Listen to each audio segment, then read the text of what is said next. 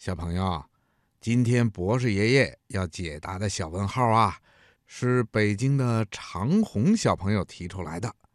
他在给博士爷爷的来信里说：“亲爱的博士爷爷，我的名字叫长虹，今年七岁了。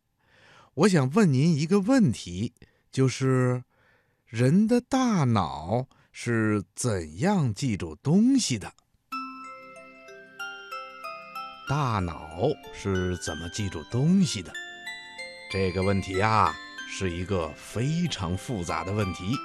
到目前为止，我们还没有完全弄清楚大脑到底是怎样记忆的。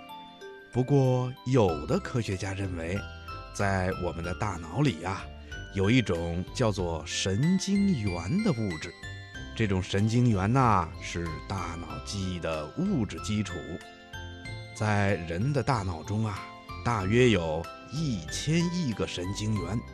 神经元是一种特殊的细胞，长有成千上万的触手。各个神经元的触手啊，互相连通，形成了一种神经元回路。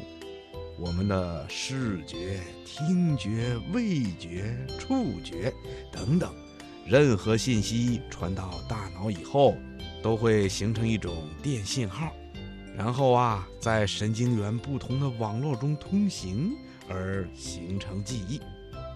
听广播的小朋友，关于大脑是怎样记忆的这个问题呀，我们还需要更进一步的进行研究。才能够完全弄明白。小朋友，你想不想长大以后也加入研究大脑的行列呀？